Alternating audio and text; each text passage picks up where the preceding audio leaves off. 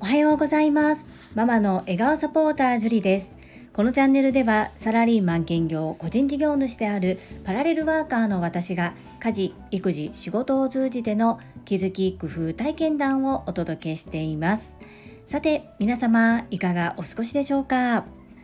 本日は漫画でわかる7つの習慣2を読んでこちらの私の所感と感想そしてとても気に入ったフレーズをご紹介させていただきます。本題に入る前に一つお詫びをさせてください。昨日の配信第478回子育て親の関与はどこまで？コメント返信のコメント返信の中でちょうど8分47秒あたりから2秒間ぐらいなんですけれども西村和美さんからいただいたコメントにお返事をさせていただいている中でコメントの読み方私が文字を読み間違えているところがあります。クラファンの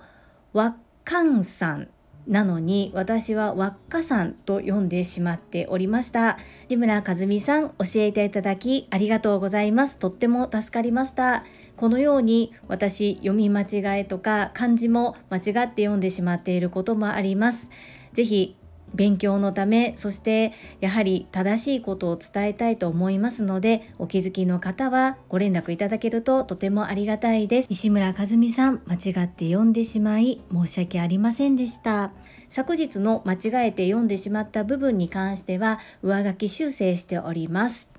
そんなこんなで本日のテーマ漫画でわかる7つの習慣2の感想、そして私の気に入ったフレーズのご紹介です。最後までお付き合いよろしくお願いいたします。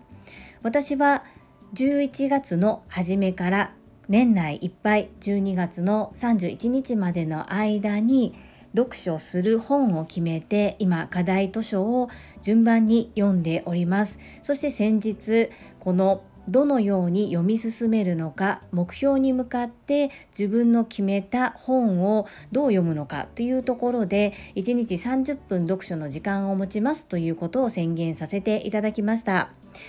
今どんな状況かと言いますと1日30分は正直読めていません。だいたい10分から15分ぐらいです。ですがこれも想定内で足らずを週末にまとめて読んで1週間で30分かける7日。3時間30分読むという目標を立てております。そんな中今の進捗としては漫画でわかる7つの習慣3の真ん中ら辺まで半分ぐらいまで読み終わったところです。なんとかこのペースでいくと年内に自分の決めた目標は達成できるのかなというふうな推測を立てております。さて本日ご紹介させていただくのはこの漫画でわかる7つの習慣2の中で私が一番気に入ったフレーズをまず最初にお話しさせていただきそしてその中で私が感じていることをお話しさせていただきます。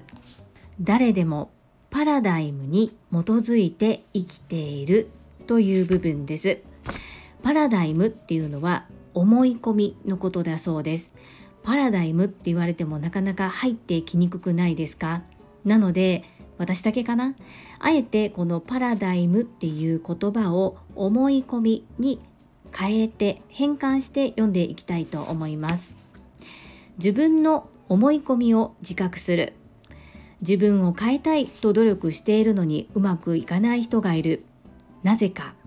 それは自分が持っている思い込みへの自覚が足りないからだ。パラダイムとは無意識に抱いてしまっている考え方感じ方の枠組みのこと。その人の経験から生まれる世の中とはこういうものだという解釈なので2つとして同じものはない。例えば人を見たらまず疑うという人もいれば本当に悪い人はいないという人もいる。経験を通して抱くに至った人間の捉え方かっこパラダイムが違うからだ。ということで自分の思い込みっていうのを自覚することが大切だよ。ということを教えてくださっています。みんなそれぞれの思いで世の中を見ている。そこに優劣なんかない。どれも本人にとっては本当の気持ちなんだよな。自分の基本的な思い込みとそれによって受ける影響の程度を自覚し理解するほど自分の思い込みに対して責任を持てるようになる。自分の思い込みを見つめ現実にすり合わせ他人の意見に耳を傾けその人の思い込みを受け入れる。その結果はるかに客観的でより大きな絵が見えてくるのであるというふうに書かれています。ここの部分が私はとってもグッときました。みんな違ってみんないい私もねと鴨頭明子さんがおっしゃっていますがそこの部分かなと思います。自分の思いが正しい自分の思いが当たり前ではなくいろいろな考え方がありいろんな見方がある。それを受け入れることで自分の視野も広がるってことをここで教えてくださっています。漫画の中の吹き出しの言葉で人と出会うって違う見方を受け止めることから始まるものなんだというフレーズがあります。特にこう気の合う仲間と集まったわけではない集まり。会社の職場などが代表的な例かなと思うんですが自分の意見と違う方ってたくさんいると思います私もここを相手はどういう考え方をしてそのような発言をしているのかという見方がなかなかできずにいてそのことで人間関係がうまくいかなかったりコミュニケーションがうまく取れなかったりお互いに誤解をしてしまったっていう経験があります。ですが少しはそういうふうに今受け入れようとしている心が気持ちがあることによってコミュニケーションが円滑に進んでいる部分があるなと改めて感じております。自分の当たり前は周りの当たり前ではないということを感じながら思いながら相手の話をしっかり聞くっていうことが大切かなというふうに感じております。皆様はそんな経験ありませんか？私は46年間生きてきて今が一番人間関係が円滑にいくような気がしています。これもやはりトラファミリーの皆様に出会ったり朝倉千恵子先生からたくさんプラスの言葉をシャワーを浴びたりそしてこの漫画でわかる7つの習慣に出会えたからこそだと思っております読書が大切大切と言われながらも自分が苦手だからと逃げてきた私本来ならもっと早く出会っていればよかった本なんだろうけれどもきっと今の私だからこそ受け入れることができるのかなそんな風にも思っております。しばらくこの7つの習慣シリーズのアウトプットが続くと思いますが皆様お付き合いいただけると嬉しいです。そして皆様はどのようにお考えどのように受け止めておられるのかそこもまた共有できると嬉しいと思いますのでお時間許す方はコメントなどで教えていただけるとありがたいです。最後までお付き合いくださりありがとうございました。それでは本日もいただいたコメントを読ませていただきます第478回子育て親の関与はどこまで？コメント返信にお寄せいただいたコメントです。テニスバカさんからです。樹里さん毎度ご子息との三者懇談のシェアありがとうございました。ご長男さんの受け答え素敵ですね。スタイフのアイドルと呼ばれている素敵なお母様の配信をそばで聞いていて学んでいたからこそ出た受け答えなのではと思いました。そして敬語ですが私は中学生時代のバレーボール部で学んだような気がします。人格形成の一つとして縦との関係を学ぶために部活は必要だなと感じました。どうでもいい話ですが、私と親の会話は敬語らしいです。周りの人によく指摘され驚かれます。この話って一般的にどうなのか教えてほしい会員番号3番のテニスの人でした。テニスバカさん、コメントありがとうございます。私も長男がもしかして私のこう学んでいる姿勢を聞いていたのかななんて思ったりもしてみたんですけれどもそうでもないんですよねだからどこで覚えたんだろうってとっても不思議なんですがまあ良いことなのでちょっと褒めておこうかなというふうに思っております。で部活動の縦の関係で部ことって多いですよね。そういった意味では何かクラブ活動をまた始めてほしいなというふうには思っております。ま一般的には親子では敬語は使わないのかなというふうに思いますがまあこのことについて皆さんコメントをくださっておりますので読ませていただきますね。泉さんからです。すごいです。親御さんと敬語で話されるなんて江戸時代か貴族か趣旨外れですが小学生時代大金持ちの友人が親の送迎の際必ず後ろの座席に座っていました。不思議なことに我が子供たちも後部座席に座りますこれは何の意味があるのかテニスバカさんものすごい経験されてますね。毎回コメントに刺激を受けています。泉さん、ありがとうございます。そうですよね。やっぱり親御さんと敬語で喋るっていうのは珍しい類なんだろうなというふうに思います。そしてお金持ちの友人のお話など教えていただきありがとうございます。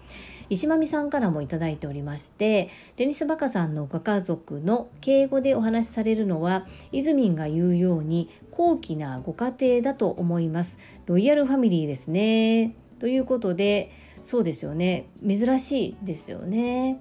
そして泉さんからまたコメントをいただいておりまして、まあ、我が家はロイヤルファミリーではありませんということなんですがでしょうテニスバカさん小さい頃からそのように話すように教えられてきたのからなのか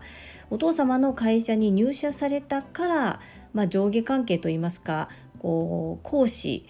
こう区別をつけるためにあえて敬語なのかどちらなんでしょうかね。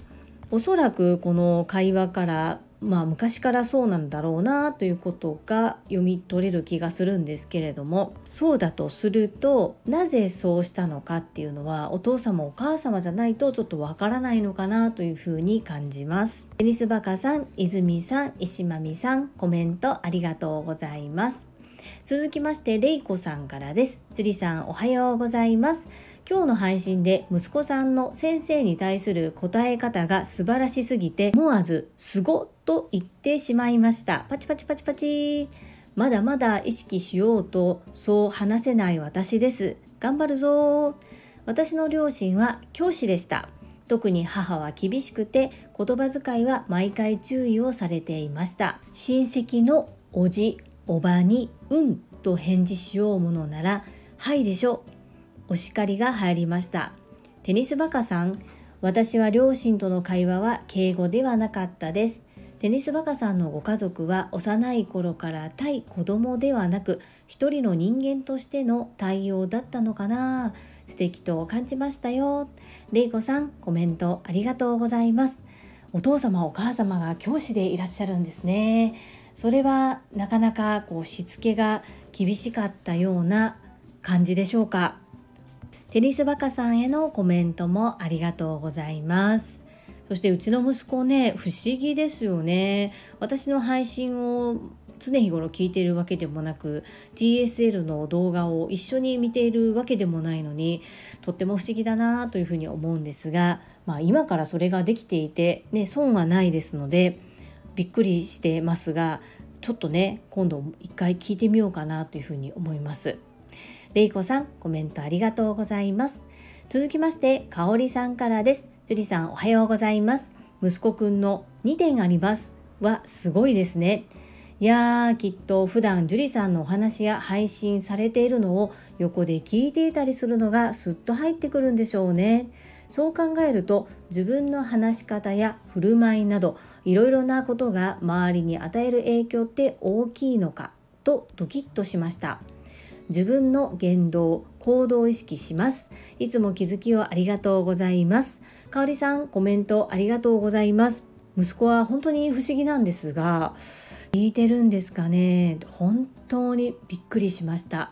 ちょっとなぜそれが出たのか、でまあ、とっさにですからね。一回聞いてみようというふうに思います。そして自分の話し方や振る舞いなどいろいろなことが周りに与える影響なんですけど何度か出てきている私の職場にいる2年目の従業員の方社員さんなんですけど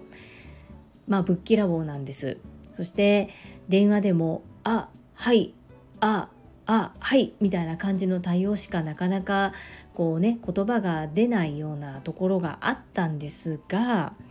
昨日「はいかしこまりました」って言ってるのを聞いてうわこれちょっと成長じゃないっていうふうに思ってしまいましたやはり周りに丁寧な言葉を使う方がいる環境の中でお仕事をしているとそういったプラスの部分もしっかりと伝染してくれるんだなっていうことを感じました。なのでやはり外でお話しするにしてもお家でお話をするにしてもそれに対しても平等に同じ姿勢で接して礼儀礼節を忘れずそしてどなたに聞かれても恥ずかしくないような言葉遣いを心がけていきたいと改めて感じております。かおりさんコメントありがとうございます。続きまして西村和美さんからです樹里さん息子さんはお母さんをきっと尊敬しすごいなぁと思ってますよなので三者懇談の時に使われたんだと思いますよすごいですね息子さんのこれからが楽しみですね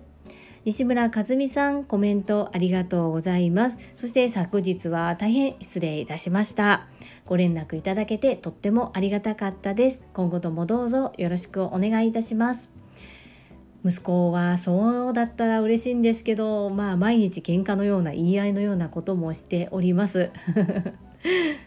私も息子に恥じない生き方をしていきたいと思っております。西村和美さん、コメントありがとうございます。続きまして、福田秀夫さんからです。会員番号17、福田秀夫です。中学生になって先輩ができその方に〇〇さんというのが恥ずかしかった思い出がありますさん付けをするのは対女性という固定概念があったためですそれにしても数値化して話せるなんて松尾由紀子先生が聞いたらびっくりするでしょうねまさにロジカルスピーチの基本ですからぜひ継続してほしいですね以上です。アンニョン。福田秀夫さん、コメントありがとうございます。これなんだかわかる気がします。なんかね、まるさんって呼ぶのがちょっと恥ずかしいっていうね。そうなんですよ福田秀夫さん数値化して喋ってる息子を隣で見ても本当に「え？っ?」っていう風な感じになっていたので私すごい顔してたんだろうなというふうに思います本当にびっくりしましたはい、ぜひ継続してほしいと思います。福田秀夫さん、コメントありがとうございます。アンニョン。続きまして、泉さんからです。樹里さん、こんにちは。三者懇談お疲れ様でした。私、三者懇談大好きなんです。ハート。家では見れない子供の様子がわかるし、先生との関係性も知れるし、そしてロジカルに話す息子さん素晴らしいです。パチパチパチ。学んでこそわかるテクニックなのにどこから？さすが樹里さんのお子様私立中学の先生はサラリーマンになるのですが素晴らしいことを伝えてくださいますよねとてもいいお仕事をされていると感じています関わり方として息子に関与しすぎて構成しているので娘には一切関与していませんそして私も中高と勉強には関与されてませんそれぞれの家庭の特色で変わりますから、李さんの視点、大大大賛成です。泉さん、コメントありがとうございます。確かに三者面談は家では見れない子供の様子が分かって面白いですよね。そしてそうです。先生との関係性もよく見れますよね。はい、そしてロジカルに話す息子を横目にも本当に驚きました。何が起こってるんだろうと、もう目が丸くなっていました。本当にどこから覚えたんでしょうかこの子供と親の距離感ってものすごく難しいですよね。そして泉さんはお嬢様と息子さんと男の子と女の子がいらっしゃるということでうちは2人とも男の子なんですけどそこもまた違うのかなと思ってみたりもしますし個々に持ってる性格にも左右されますしまあ、よーく観察してよーく見るしかないのかなというふうに思っています。泉さんコメントありがとうございます。続きまして石垣島のまみさんからです。樹里さんこんばんは。石まみです。流星くんすごい。パチパチパチパチ。中学生で敬語はびっくり。教えてないのに敬語ができるってかなりの確率ですけど日頃から樹里さんの人に対しての接し方をずっと近くで見ていたから自分も人を敬って対等しないとと思ったんじゃないのかなって思いました。そして話すことを順序立てて伝える。これまたすごいですね。パチパチパチパチ。私も樹里さんと同様 TSL に入るまでできてませんでした。TSL の第3講師は流星くんに決定。石間美さんありがとうございます。もう中学生の敬語はびっくりですけども、まあ、野球部に入ったっていうのが大きかったのかもしれないですね。敬語に対してはそこかななんて思っております。ですがこの順序立てて喋るですよ。これは本当に驚きました。びっくりです。そして流星に TSL の第3講師で 面白いですね。とっても笑わせていただきました。石間美さん、コメントありがとうございます。続きましてゆうこれたかさんからですおはよう朝日のエレクトーンお姉さんのオーディションを受けたことがある樹里さんへ。これ読んだ時ちょっとドキッとしました。後ほどお話しさせていただきますね。樹里さんが朝倉先生のボイシーを聞いたり TSL に入塾したりと確実に日々成長しているので考え方が変わり話し方が変わりそれが流星君に伝わっているんだと思います。7つの習慣も読んでるからね。新規開拓の村瀬純子さんに 友達申請したら全く相手にされないことに感謝して ゆうこれたかさん、コメントありがとうございます。えっと、まず最初からいきますね。エレクトーン、このおはよう朝日のエレクトーンのお姉さんのオーディションなんですけど、これ私オーディションは受けたことがないんですが、と幼稚園の時に私がとピアノを習いたいと父に言ったんです。そしたら父がこのエレクトーンの話を出してきてこのお姉さんみたいに右手左手右足左足を使ってこう音を奏でる方がかっこよくないっていう風に言われたんですよね。なので私はピアノは習ったことがなくって幼稚園から中学生までエレクトーンを習っていましたあーなんかこれ読んでドキッとしましたねそしてそうですね。今年は私学びへの投資が今まで生きてきた中で一番大きな投資をした年かなというふうに思っています。朝倉千恵子先生のボイシーを聞いたことで、まあ、結果的に TSL に入ることとなりそしてトラファミリーの皆様の影響で読書をするようになったというね。そして私が読書苦手なことを知っていてゆふこれたかさんが入りやすい本をいろいろと勧めていただいたおかげで今1年前の私が聞くとびっくりするような目標を立てながら読書に励んでいるというね。そしてちょっとゆふこれたかさん聞いてくれますか？昨日の夜ちょっとすごいことが起こったんです。私がこの収録をしようとしていると中学校1年生の長男が本を持って私のところに来たんですね。その本はなんと鴨頭義人さんのコミュニケーション大全です。えなんでそれ持ってるん？っていうふうに聞くと今これ読んでんねん第2章まで読んでんこの人マクドナルドで一番になった人なんやろうっていうふうに言われました。びっくりしました。母親の作戦大成功です。いやーまさか読んでくれると思わなかったんですけれども。読んでくれていますね。ということで私はシンクシビリティと7つの習慣もこっそり息子の本棚に置いておこうと思います。そしてこの村瀬純子さん。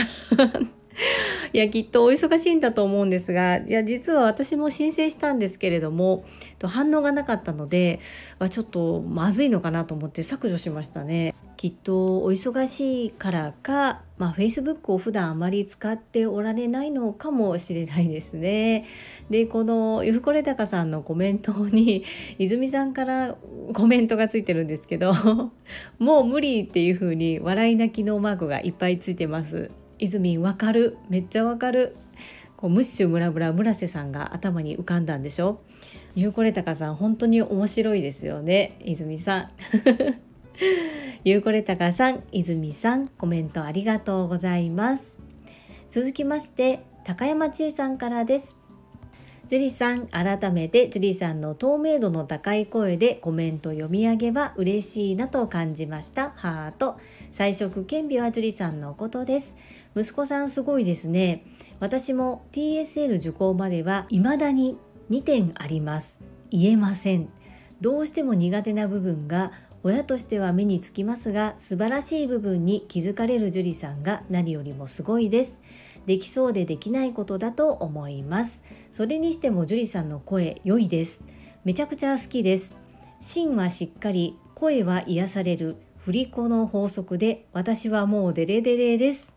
高山千恵さんコメントありがとうございます。いやー身に余るお言葉をたくさんいただきまして恐縮です。そうここですよね。この親としてはどうしても苦手な部分が目につく。だけども、まあ、私は割といい部分に気づくというここなんですけど私の次男が発達障害グレーゾーンの子なんですね。でとっても繊細でものすごく傷つきやすい子です。長男に叱るのと同じ調子で叱ってしまった時には本当に火に油を注いだような感じでワンワン泣いてしまいます。さらに私以上に自己肯定感が低いなそんな風に感じております。で、まあ、そんなこともあってこうできないことじゃなくてできることに目を向けてどんな小さなことでもできたことに対してものすごく褒めるようにしています。そうすると最近なんか「ママ見てリンタすごいでしょ」っていう風にちょっと言ってくれるようになりました。それまではこう何か例えば私と主人とか私と長男が喋っていると「何何僕のせい僕が悪いの？っていう風にこうそんなこと誰も何も言ってないのにすごくそんな感じで受け止めちゃう子なんですね。だからできるだけこう、まあ、できないことももちろんたくさんあるんですけれども可能な限りこうできることを褒めたりこうすごいと思うことはもう本当にすごいねっていうぐらいめちゃくちゃ褒めてますでもそれが少しずつ自信となって苦手の部分も少しずつですが底上げされているので、まあ、そういうやり方接し方を教えてくれたのは発達障害グレーゾーンの次男なんです。そしてなんとなんと声が好きと言ってくださってめちゃくちゃ嬉しいです。ありがとうございます。振り子はまあ高山千恵さんですよね。もうあの動画を見た時はもう私は お腹を抱えて笑いました。すごいなぁと思って尊敬しております。そして高山千恵さんといったら YouTuber で読書家ということで TSL の受講中の中でも、まあ、少し雑談の会のような放課後タイムみたいな時がありましてその時に出た質問で読書をしたいんだけれどもなかなか読書をする時間がないで皆さんはどうされていますかっていうような質問が飛んだ時があったんですね。でみんな答えに困っていたんですがもう私もね読書をあまりする方ではなかったので偉そうには言えなかったんですけどそんな時に高山千恵さんの YouTube をご紹介しておきました。勝手にごめんなさいね。でもたくさんの人に見てほしいなと思ってそんな風な質問が出た時にはもうしっかりと PR しちゃってます。これからも頑張ってくださいね。応援しております。コメントありがとうございます。はい。いただいたコメントは以上となります。皆様本日もたくさんのいいねやコメントをいただきまして本当にありがとうございます。とっても励みになっておりますし、ものすごく嬉しいです。心より感謝申し上げます。最後に一つお知らせをさせてください。タレントのエンタメ忍者みやゆうさんの公式 YouTube チャンネルにて私の主催するお料理教室ジェリービーンズキッチンのオンラインレッスンの模様が公開されております。動画は約10分程度で事業紹介、自己紹介もご覧いただける内容となっております。概要欄にリンクを貼らせていただきますので、ぜひご覧くださいませ。それではまた明日お会いしましょう。素敵な一日をお過ごしください。ママの笑顔サポータージュリでした。